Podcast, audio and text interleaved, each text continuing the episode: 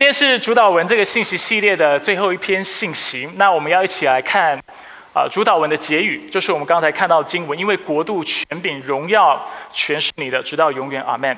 然后之后我们要花一点时间来为主导文做一个总结。那大家不要紧张，我知道今天的经文我过去都讲过，所以我不会花很多时间在啊把目光放在这些经文上面，但是我用呃一个纵览，还有一个总结的方式来啊为主导文做一个结论。所以我们看到主导文的结语是因为国度、权柄、荣耀全是你的，直到永远，阿门。那这句话其实挺有意思的。不论大家手中所拿的是和合本，还是和合本的呃和合本的修订版，或者是其他版本的圣经，你会发现在这个经文旁边，通常会有一个记号，特别会标示，并且让我们知道这节经文在古卷里或古卷里是不存在的。那这句话是什么意思？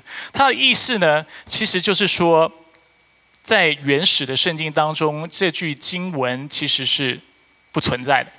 本来是没有的，就是在啊，就是圣经的翻译团队一个比较委婉的方式，间接的告诉我们，在最原本的手抄本或者是在最原本的圣经当中，这节经文是不在的，而这也是现在的圣经学者普遍所有的立场。然而，虽然这是学者们普遍的立场，他们一般还是会进一步的指出，虽然这个经文在最原始的圣经可能不存在。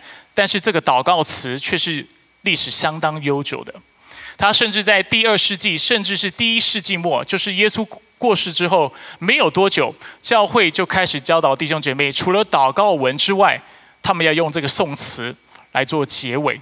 而这样的一个传统，就从第一世纪一直延续到今天。所以到今天，我们做祷告，或者是我们用主导文祷告的时候，我们还是会用这为这节经文来做结束。原因是因为它有非常优厚的传统，而且我们认为这句话本身的内容，还有它背后的神学含义，其实是非常非常符合圣经的。所以这句话的意思是什么呢？许多的学者指出，这句话的模型其实是来自于大卫的祷告，不管是在诗篇当中的祷告，或者是他在历史书里面的祷告，尤其是历代志上二十九章十一节。在历代志上二十九章十一节呢，当时大卫他呼吁以色列的百姓要为了建造啊，就是耶和华的圣殿这个事情，要献上啊他们的财宝，还有他们的财富。而就在收集完大家的财宝财富之后，而且看到百姓如何的甘心乐意的向耶和华来奉献的时候，大卫就满心欢喜的在全会众面前来称颂上帝。所以他就在二十九章十到十一节这么说：大卫在全会众眼前称颂耶和华。大卫说：“耶和华以色列的上帝，我们的父，你是应当称颂的，直到永永远远。”耶和华尊大能力荣耀胜利威严都是你的，天上地下的一切都是你的。耶和华国度是你的，并且你为至高，为万有之首。那在这个颂词当中呢，大卫表示：上帝啊，所有的尊贵、所有的荣耀、所有的权柄都是你的。事实上，全天下的所有的一切都是你的，连国度。以色列这个国家，大卫，你要记得，当时大卫是以色列国的国王，他来到上帝面前，他谦卑的跟上帝说：“上帝，连这个国度都其实是属于你的。”之后，他非常感慨的说：“我算什么？我的百姓算什么？竟然能够如此乐意奉献？因为万物都从你而来，我们把从你的手得来的献给你，耶和华我们的上帝啊！”我们预备这么许多的材料，要为你的圣名建造殿宇，都是从你的手而来，都是属你的。换句话说，大卫清楚的知道一件事情：首先，第一，所有的一切，所有的万物，都是属于耶和华的。国度也好，权柄也好，荣耀也好，财富也好，财宝也好，名誉也好，伟大也好，都是属于耶和华的。第二。如果我们人生命当中有任何的值得我们夸，就是夸耀的，值得我们感到骄傲的，其实这一切我们所拥有的一切，也都是从耶和华而来的，其实都是他的恩典。所以他在收集完呃圣殿的礼物或者是百姓的献物之后，财宝之后，他来到神的面前说：“但是上帝啊，我们算什么？我们的百姓算什么？今天乍看之下，是我们来到你的面前，把我们所有的一切献上给你。但事实上，这一切也是您给的。打从一开始，我们拥有的一切就是你的，而且是你给的。”所以他在二十节，他做了这样的一个结论。他说：“所以你们应当称颂耶和华。他在他的百姓面前如此诉说。你要如此，你要应当称谢耶和华你们的上帝。所以他就呼吁以色列人，应当将所有的荣耀和颂赞都归给他。所以从这样的背景来看，主导文最后一句话，他所教导的是什么样的真理呢？他的意思基本上就是告诉我们，世界当中的万有都是属于上帝的。”所以，国度、权柄、荣耀，我们可以把它当成是一个概括的概念，就是指世界上所有的一切，所有的一切其实都是从都是属于耶和华的，而且我们生生命当中所有的恩典和祝福，也都是他给的。最后，这一切也都是为他而存在的，并且这样的真理是永不改变的。我们看下一个投影片，这就是主导文的意思。国度、权柄、荣耀，全是你的。所有的恩典本来就是属你的，我有的所有的祝福也都是你给的。所以主，今天我要使用这一切的资源，跟你给我的一切来荣耀你，而且一生为你来活。而主导文最后就以阿门这两个字或这个词来做结尾。那我们当中有很多啊刚信主的朋友或者是慕道友，阿门是什么意思呢？它其实在希伯来文当中就是诚心所愿的意思。所以在主导文当中，当我们用“阿门”这个词来做结尾的时候，我们的意思就是说：是的，主，求你就按照我在主导文当中所做的这六个祈求来成就吧。我愿你的名得着荣耀，我愿你的国度降临在这个世上，愿你的能力、愿你的权柄能够贯彻在宇宙的万物当中，并且我们愿意在世界上所活的、存活的所有的人都能够按照你的心意来活。并且我们日用的饮食，求你赐给我，求你也帮助我能够饶恕人，如同你如何饶恕我一样。并且主啊，求你救我脱离试探，因为那二者就像那吼叫的狮子，随处寻找可吞吃的人。所以主，求你来帮助我，使我能够免去魔鬼的试探，使我能够脱离凶恶，脱离那恶者。之后，我们说阿门。这是我们诚心所愿的祷告，愿主你来成就。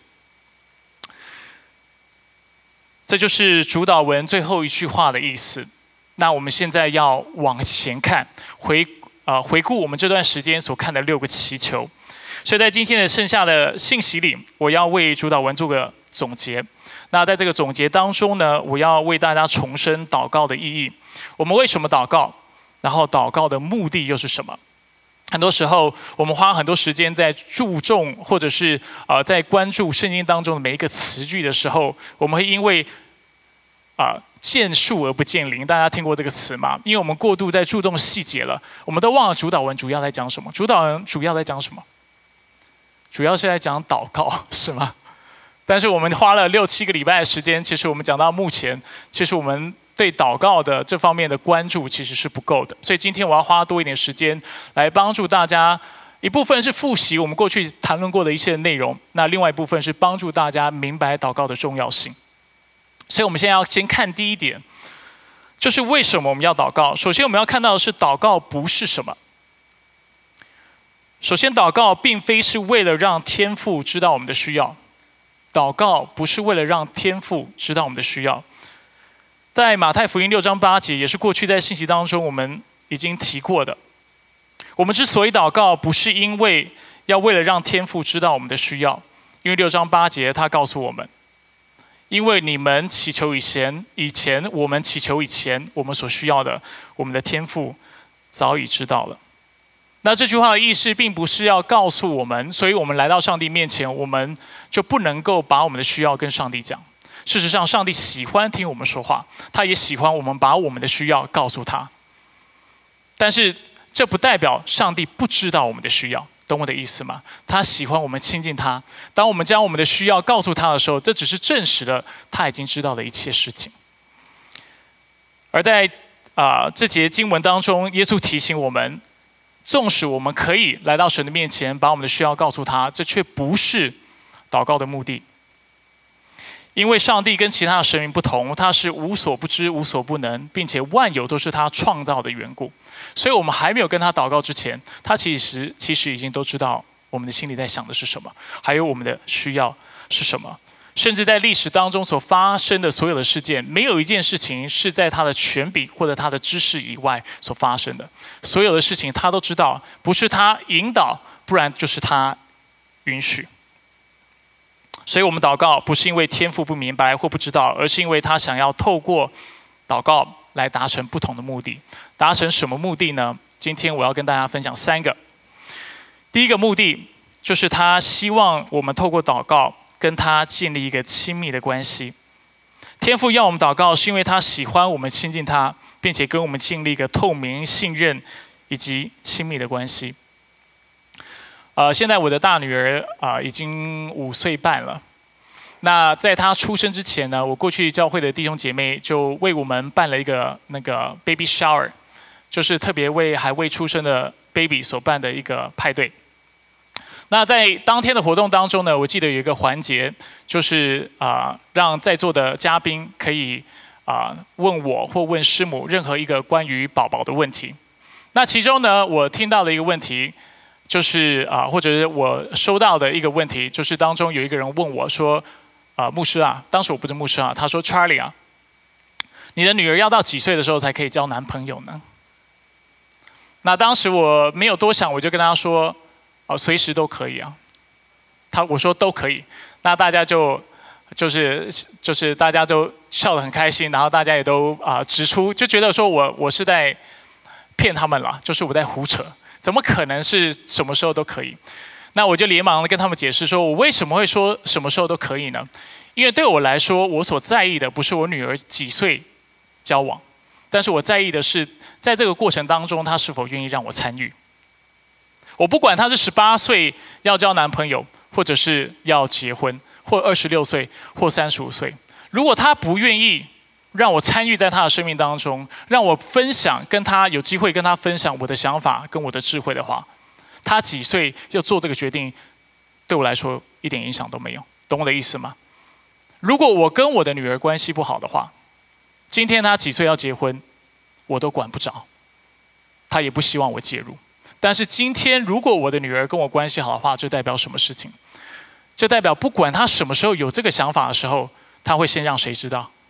他会先让我知道，该不该交，跟谁交往，怎么交往，他会愿意跟我分享，并且让我有这个权利来介入在他的关系当中，给他一些建议，分享，跟他分享我的看法。那作为父母，我们当然希望给我们孩子最好的东西，为他提供好的教育，给他有好的物质生活。但是我们希望给我们孩子的更多是什么？或者我们希望跟我们孩子啊？我们想要更多的是什么？就是跟我们孩子之间的关系，不是吗？上帝也是这个样子。上帝乐不乐意将各样美好的事物赐给我们，赏赐给我们，肯定是乐意的。但是他更关注的，或或者他更希望有的，就是跟我们之间有这样亲密的关系。他希望我们亲近他，他希望我们很透明的、很坦诚的来到他的面前，把我们的需要、把我们的想法。跟他分享，他希望我们借由祷告，允许他进入到我们的生命当中，影响我们生命当中的决定。如果你不喜欢祷告的话，这很可能代表一件事情，就是其实你的生命不太愿意让上帝来掌管。如果你花时间祷，你花啊，你祷告的时间花的很少的话，很可能代表其实你是按照你自己的意识，跟你自己的想法在过你的生活，你并没有给上帝太多的空间来介入。并且把他的想法跟你分享，让你知道。在马太福音七章八节，耶稣这样教导我们：他说，因为凡祈求的就得着，寻找的就找到，叩门的就给我我们开门。在这节经文，耶稣教导我们，而且告诉我们，我们的上帝就是那爱我们的阿巴父，他随时都在那里等候我们，等候我们来亲近他，跟他说话，而且他也预备好，在当我们如此行的时候，他要很快的回应我们。寻求的要寻见，叩门的要开门，祈求的就要找得着。所以这是第一个我想跟大家分享的重点。为什么要祷告？因为我们的天父希望跟我们有一个非常亲密的关系，他希望我们常常亲近他，而且在他面前是透明的。第二，天父为什么要我们祷告？因为他要透过祷告来祝福我们，并且来改变我们和我们的环境。祷告是领受天赋恩典的途径，而且非常重要的，这个途径是上帝所设立的。换句话说，我们为什么要祷告？因为祷告能够为我们、我们的生活、为别人、为我们的环境、为我们的需要带来改变。本来我们没有的东西，今天要因为我们祷告就有了。我们本来无法改变的事情，今天要因为祷告就改变了。这就是天父所赐给我们的一大恩典，并且他承诺我们，当我们祷告的时候，他必他必垂听，而且按照我们的状态，将那最好的赏赐给我们。刚才我们看的马太福音七章八节，在这里经我们看到，因为凡祈求的就得着，寻找的就找到，叩门的就给他开门。许多解经学家会说，其实你在这些经文会看到一个非常有趣的事情，就是上帝的回应、天赋的回应是非常具体的。当你祈求的时候，他不是给你开门，但是他是让你得着；当你寻求的时候，你就会寻见；叩门的时候就会开门，是相互呼应的。意思是什么？意思就是天赋是听到我们的祷告的。而且他会按照我们的祷告，将那最适合的，并且啊，按照我们的祷告来啊回应我们，不一定是完全照我们所想的回应，但是一定是依照我们所需要的，针针对那个事情来回应我们。耶稣的弟弟雅各也这样告诉我们，他说：“你们得不着，为什么？是因为你们不求。”换句话说，有些祝福我们得不到，有的改变我们看不到。其实不是天赋不给，而是我们不求。圣经还有许多经文都让我们看到，上帝是会针对我们的祷告来做出回应的。而当我们带着这样的理解回到主导文的时候，我们就会意识到，上帝的确是要我们借着祷告，借着主导文的祷告，来带下主导文当中所应许的各样的祝福。为什么我们的生命当中，为什么我们的生命无法荣耀上帝？为什么这个世界，我们所在这个世界，还有甚至我们所在的教会当中，有许多的人是不愿意尊崇并且敬拜上帝的？原因就在于，因为我们不常按照主的心意来祷告，我们并没有跟主求愿人都尊你的名为圣。为什么我们不常看到上帝超然的在我们当中彰显他的权柄，在我们的环境下？在我们环境环境里带下天国的丰盛和祝福，带来他的医治和平安。原因就在于，因为我们不常跟他求愿你的国降临。同样的，我们在这个世界里，甚至在教会中，充斥着各样的罪恶和各样的不公义。为什么？因为我们也不常来到他的面前，跟上帝说：“求你的旨意行在地上，如同行在天上。”那在这里，我要特别提醒弟兄姐妹，就是耶稣要我们祷告的时候，他要我们先求上帝的国和他的意。一方面，这是他清楚的吩咐；但是另外一方面，其实这个经文背后有很多的智慧跟实际的理由。你可以试想看看，今天就算你非常近前的度日，过非常圣洁的生活，这是不是代表你的生活就会一帆风顺？不会。如果今天你所在的国家的政权要逼迫你，如果你所在的国家是动荡不安的，它的治安是非常啊是不宁静的话，你就算进钱，这也不能确保你的信仰跟你的生活就会得到国家的保障跟国家的保护。某种程度上来说，我们现在看到中国的社会就有一点反映这样的一个状况，所以我们不要天真的以为。只要上帝回应我的需求，回应我的需要，当我跟他祷告，我要的东西都给我之后，你就能能够过一个非常敬虔而且非常幸福的人生。这很可能会是个假象，因为今天我们常常在政治学当中，我们会说一句话，就是你不管政治，政治还是会来管你。今天你不关心国家的新闻，不关心你所居住的城市，很有可能你所居住的城市跟你所在的国家，因为政权的动荡或者国情的动荡。而因此影响到你信仰的生活。所以圣经怎么教导我们？圣经告诉我们：，所以我劝你，首先要为人人祈求、祷告、代求、感谢；为君王和一切在位的也要如此，使我们能够敬虔端正的过平稳宁静的生活。在这里很清楚的让我们看到，我们首先祷告的是为谁祷告？是为自己吗？不是。是要为那更大的事情来祷告，为国家来祷告，为国家的首领来祷告，为国家的人民来祷告。为什么？因为只有当国家是和平的时候，是蒙福的时候，我们才能够尽前的，然后端正的、无端的来过我们的信仰生活，跟过我们想要过的生活。在旧约，当以色列人民被敌国掳去的时候，上帝怎么吩咐他们？在耶利米书二十九章六到七节，上帝说：“我使你们被掳到那那城，你们要为那城求平安，为那城向耶和华祈求，因为那城得平安，你们也随着得平安。”这段经文非常有趣。当时以色列的国家基本上是被灭了，以色列人民是被掳到啊外邦的国家、敌国的国家里面，但是耶和华并没有在当中吩咐他们要去造访。造反或者要逃亡，但是他反而告诉他们一件事情，应该说三件事情。第一件事情，你们会被掳到那城是谁的心意？是他的旨意。当然，我们知道审判会临到以色列国跟犹大国的原因，是因为他们不听耶和华的话，他们不顺从耶和华的话。所以耶和华告诉他们，你们被掳到那国，首先这是我要，这是我成就的事情。第二，当你们在那国的时候，我不要你们逃亡。我也不要你们在当中，你要去搞反抗，但是我要你做的一件事情，就是你要为那城求平安。为什么要为那个城求平安？为什么要求上帝？他很清楚讲，要呃要为那城向耶和华祈求。为什么要求上帝求耶和华祝福那个城市？原因就在于，就是当那城得到平安的时候，你们才会随即或者是随着得到平安。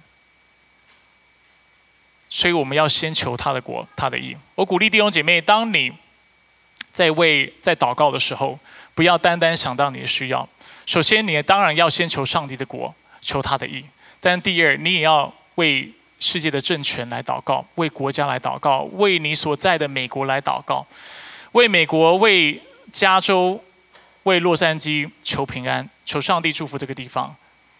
在我们，我不知道你怎么看待美国，因为我也不知道你怎么看待这个城市。但是我可以确定的告诉你一件事情，就是如果这个城市遭殃了，或者是美国这个国家败亡了，它势必会影影响到你的生活。这个国家的政治气候、政治方向还有国情，势必会影响到你的信仰。那我刚才已经说了，现在的中国逼迫这么严重，也是因为这个样子。当我们没有办法。进入或者是在政权当中去影响国家的时候，很有可能我们的国家就相反的来影响我们。而在中国的社会，我们知道现在许多基督徒他们要公开聚会基本上是不可能的，甚至就连三字教会，就是政府都同意的教会，要聚会都会受到逼迫、受到监控，然后遇到许多的困难，甚至在当中他们没有办法按着他们的良心、按着他们的感动去传讲圣经，甚至我听说。啊，中中央政府要求他们把实际的第一届，就是除了我以外不能有别的神拿掉，然后告诉他们，你要敬拜或者是你要跟随你的党、你的国家的党，所以这是非常可怕的事情。我们需要先求神的国，我们要先求他的意，并且我们要为我们的国家代求。为我们在上掌权的官员代求，并且为我们的居民人人祷告。不管是不是基督徒，我们都应该为他们祷告，因为他们的富足也会带来我们的富足。阿门。所以主祷文除了要我们为上帝的名、上帝的国和上帝的旨意，就是前三个祈求来祷告之外，他也要我们大胆的为自己的需要来祷告。不论我们今天的需要是经济上的、是工作上的、是健康上的、是情绪上的，还是关系上的，耶稣都告诉我们，我们能够坦然无惧的来到天父的面前，向他来祈求。我们可以跟他说，或者跟他求，我们日用的饮食，今日赐给我们。我们来到他的面前，我们可以告诉我们的天父，说：“天父，你知道我需要的是什么？你知道我缺乏的是什么？你知道我现在在生活当中遇到的瓶颈是什么？求你给我足够的恩典，让我能够面对，并且让我能够克服。求你将日用的饮食赐给我们。除此之外，耶稣要我们除了为我们物质和肉体上的需要祷告之外，他也要我们为我们的属灵生命祷告。”我们要天天来到上帝的面前，求他来赦免我们的罪，这就是免我们的债，如同我们免老人的债的含义。最后，主导文的最后一个祈求，教导我们，而且让我们知道，除了我们的肉体，除了我们的罪会影响我们之外，影响我们的生活之外，还有一种事情，一种东西会影响我们，就是属灵征战，就是在灵里的攻击。所以在第六个祈求，耶稣告诉我们：你不要那么天真，那么单纯，以为你的需要满足了，并且你的肉体能够克服了，你就能够安然度日。因为仇敌仍旧像那吼叫的狮子，在随处寻走，在寻找他能够吞噬的人。他随时在找机会要来攻击我们，使我们落入引诱和试探当中，使我们犯罪。得罪神，所以我们要做不叫我们陷入试探、救我们脱离那恶者的祷告，求天父拯救我们脱离魔鬼的诱惑，还有魔鬼所带来的各样的伤害。所以我要回到我刚才所提的原则，就是祷告是上帝祝福我们的渠道，也是我们领受上帝恩典的途径。我们的祷告是大有能力的，能够实际的改变我们的环境。改变我们的国家，改变我们的生命，改变我们跟别人的关系，甚至能够改变我们周围的人。那这件事情，为什么我们能够相信这件事情，而且知道上帝必成就这样的事情？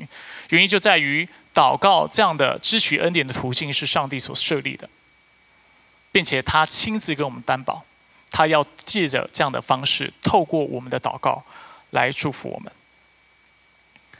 所以今天我要鼓励我们在座的弟兄姐妹，就是当我们在你们遇到困难、困境或苦难的时候，当我们说我会为你祷告，或者我当我鼓励你要祷告的时候，我不是叫你消极的接受你现在的命运，我不是叫你现在消极的接受你的苦难，但是我是在告诉你，你要用一个积极的姿态来面对你的苦难，就是用那最强而有力的解决方式。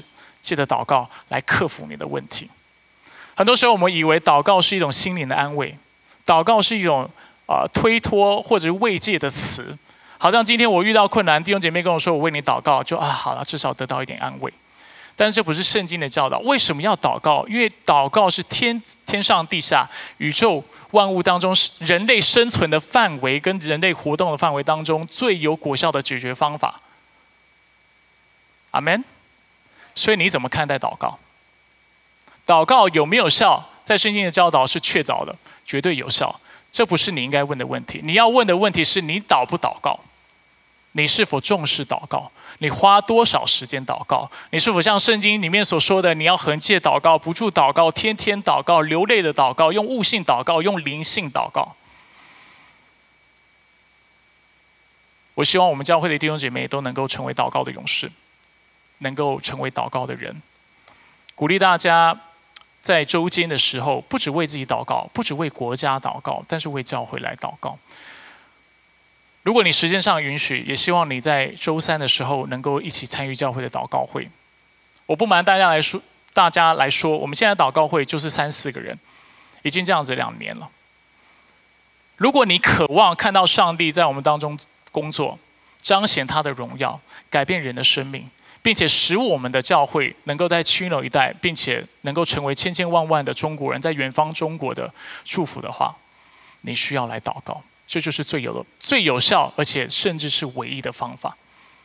人的智慧是非常有限的，唯有上帝的大能能够改变一切。而且，就像我刚才所说的，上帝的大能能够改变什么事情？我再强调一次，不是只是改变你自己而已。有些时候，啊，我们会做一些教导，让弟兄姐妹误以为祷告只能改变你自己，但是这不是圣经的教导。圣经清楚让我们看到，靠着祷告，借着上帝的大能，我们能够改变一切。阿门。所以鼓励大家成为祷告的勇士，常常祷告，天天祷告，不住祷告。开车的时候祷告，睡觉的时候祷告，吃饭的时候祷告。祷告不代表你一定要把它说出来，但是祷告是你心里面常常尊主为大，而且把你所一切所需的、所想的都告诉上帝。而当你这么做的时候，我相信上帝要赐福给你，因为这是祷告是他设立的，而且他拍着他的胸膛跟我们保证，这就是天底下最有效的方法。所以鼓励大家成为祷告的人。最后要跟大家分享祷告的第三个原因：我们为什么要祷告？因为祷告能使我们参与于天赋永恒的工作当中。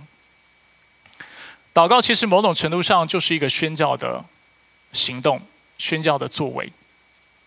当我们跟上帝祷告，尤其用主导文来祷告的时候，当我们要求他的名、求他的国，并且求他的旨意能够成全的时候，其实我们的意思就是说，主啊，我们愿万民、愿世界上所有的人都能够归信你，他们都能够成为基督徒，大家都能够帮你当做上帝、当做主来敬拜。这其实就是一个宣教的行动。所以，当我们祷告的时候，其实我们就是参与在上帝的国度的工作当中。啊，有些时候啊，我们会问一个问题，我过去也常问这个问题，就是上帝啊，你要全世界人相信你，其实应该不难。如果你真的那么厉害的话，就是你在天上，你就彰显你自己。我不知道你要记得用天象、奇异的天象，还是用什么方式，或者是用啊，就是突然出现一个很大的上帝的影像 这类的都好，你就出现彰显你自己，然后跟大家说我是上帝，然后趁这个机会行几个神迹奇事。全世界人都信了，为什么要花费那么大的力气，让你的独生爱子来到这个世界上，然后背负人的罪，为我们舍命，然后之后又要差派宣教士，然后让宣教士遇到逼迫，然后为你殉道，这感觉好像太花力气了吧？不太合逻辑。那一般解经不是解经，一般的护教学家啊，或者一般的学者，他们会怎么回应这个问题？为什么上帝要这么大费周章的用这样的方式？来使福音传遍世界各地呢？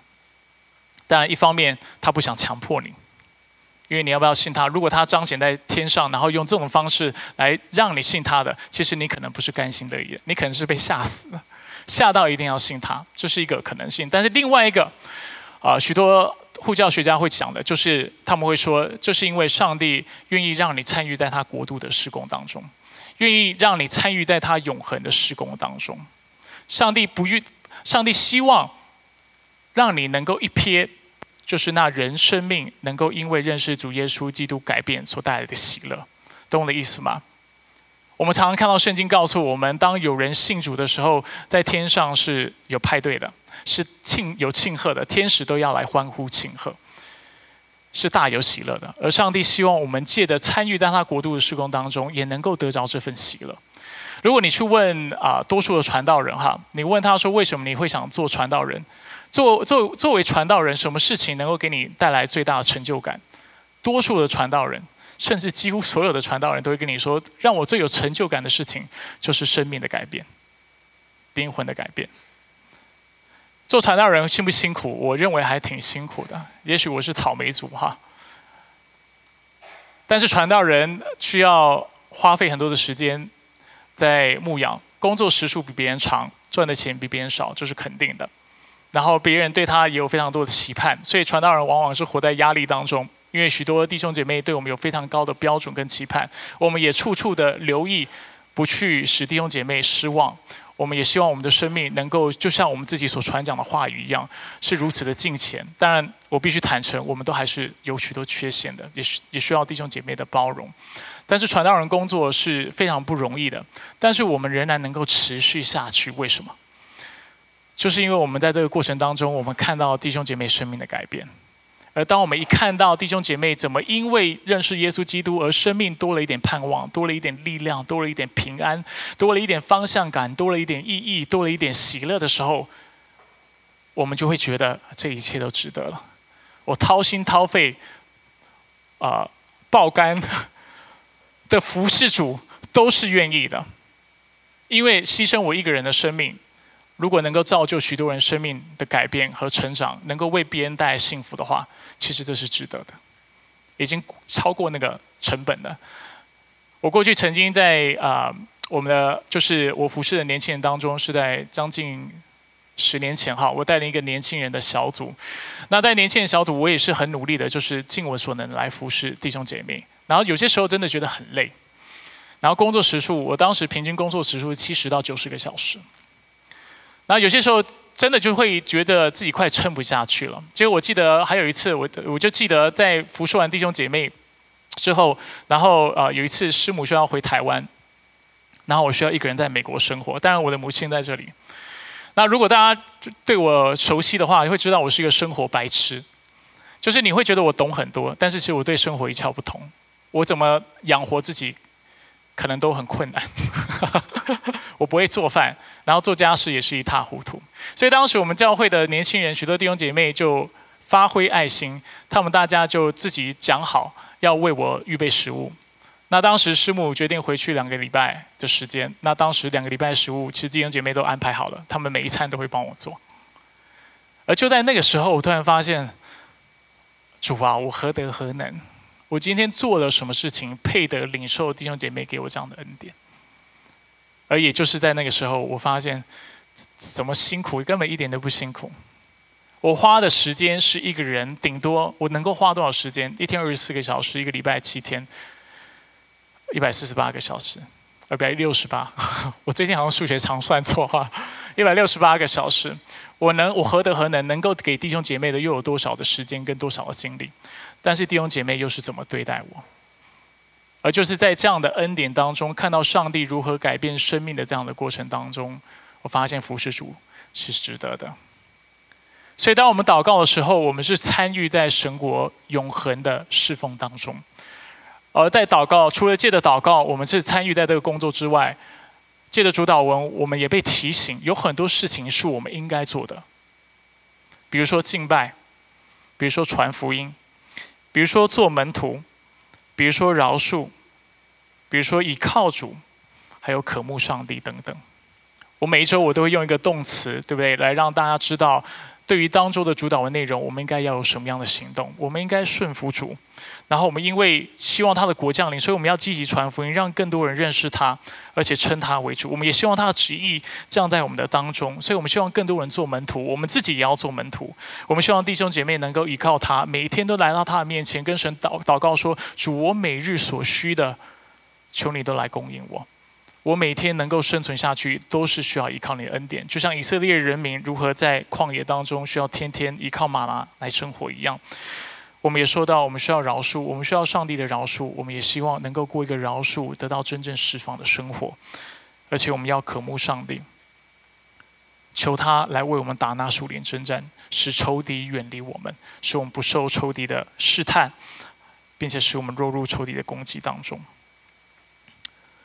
所以，这就是我们今天的信息主要的重点，让我们看到祷告的三个目的。第一个目的就是为了使我们能够亲近上帝，跟上帝、跟我们的天父阿巴父有一个非常亲密的关系。第二，我们为什么要祷告？因为祷告是我们领受天父恩典的渠道。而第三，我们为什么要祷告？因为祷告能够使我们参与于天父永恒的工作当中。如果你觉得这三个重点很难记得的话，我鼓励你今天就记得一件事情，就是我们第二个重点：祷告能够改变一切。我不知道你现在所经历的生活是什么，你所遇到的困难是什么，然后你又是怎么看待祷告的？我想要鼓励你，并且让你知道。祷告能够改变你自己的生活的状态，你心里的状态，能够改变你的家人，能够改变你的朋友。祷告能够改变你所在的环境，能够改变你所在的公司、学校。祷告能够改变区纽这个城市，这附近所有的社区，能够改变洛杉矶、南加州，甚至美国这整个国家。祷告可以改变全世界。祷告就是天底下上帝所赐最有能力跟最有果效的方法，不是你的智慧。不是你的才干，不是你的财富，但却是上帝的能力。只有他的能力能够改变世界的一切。当以撒的妻子利百加不能怀孕的时候，以撒祷告，利百加就怀孕了。创世纪二十五章二十一节。当大卫被陷害的时候，他祷告求上帝使对方的计谋能够变为愚拙，让对方对他攻击不能成就。事情也就这样成了。萨母尔记下十章十五章三十一节。当先知以利沙被敌人围绕的时候，他祷告求上帝让这些人眼目昏迷，事情也就这么成就了。列王记下六章十八节。当有当有人被鬼附邪灵赶不出去的时候，耶稣教导他的门徒说：“你们要祷告。”马太福音十七章二十到二十一节。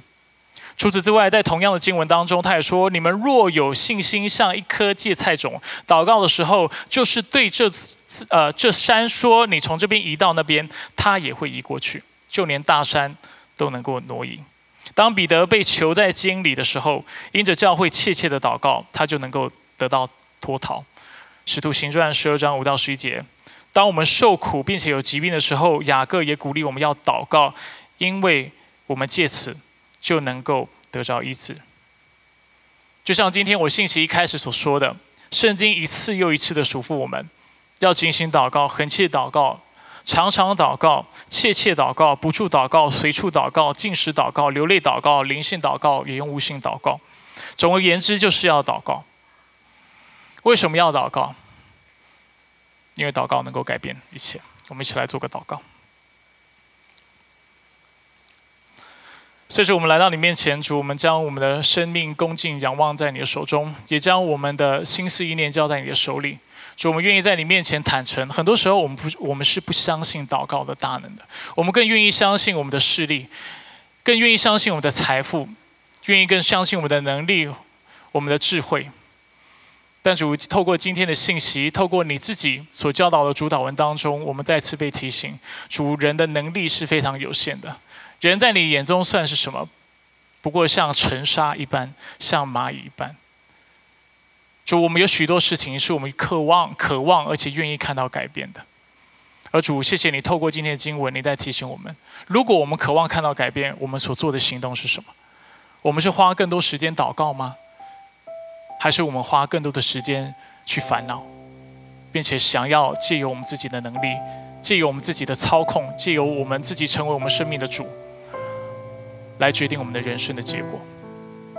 主求你教训我们，求你使我们反省自己，也求你使我们回回转向你，愿意常常的来向你祷告。主，因为我们知道祷告能够改变一切，能够改变我们内心的状态状态，能够改变我们的心思意念，能够改变我们的家人，改变我们的朋友，能够改变我们的孩子，能够改变公司，我们所在的工作，我们我们的同事。我们学校的同学，祷告能够改变这个城市、这个国家，祷告能够改变这个世界。因为祷告是你所设立的途径，而且你拍着胸膛对我们保证，祷告是绝对有效的。我们感谢赞美你，以上祷告是奉靠主耶稣基督的圣名求，阿门。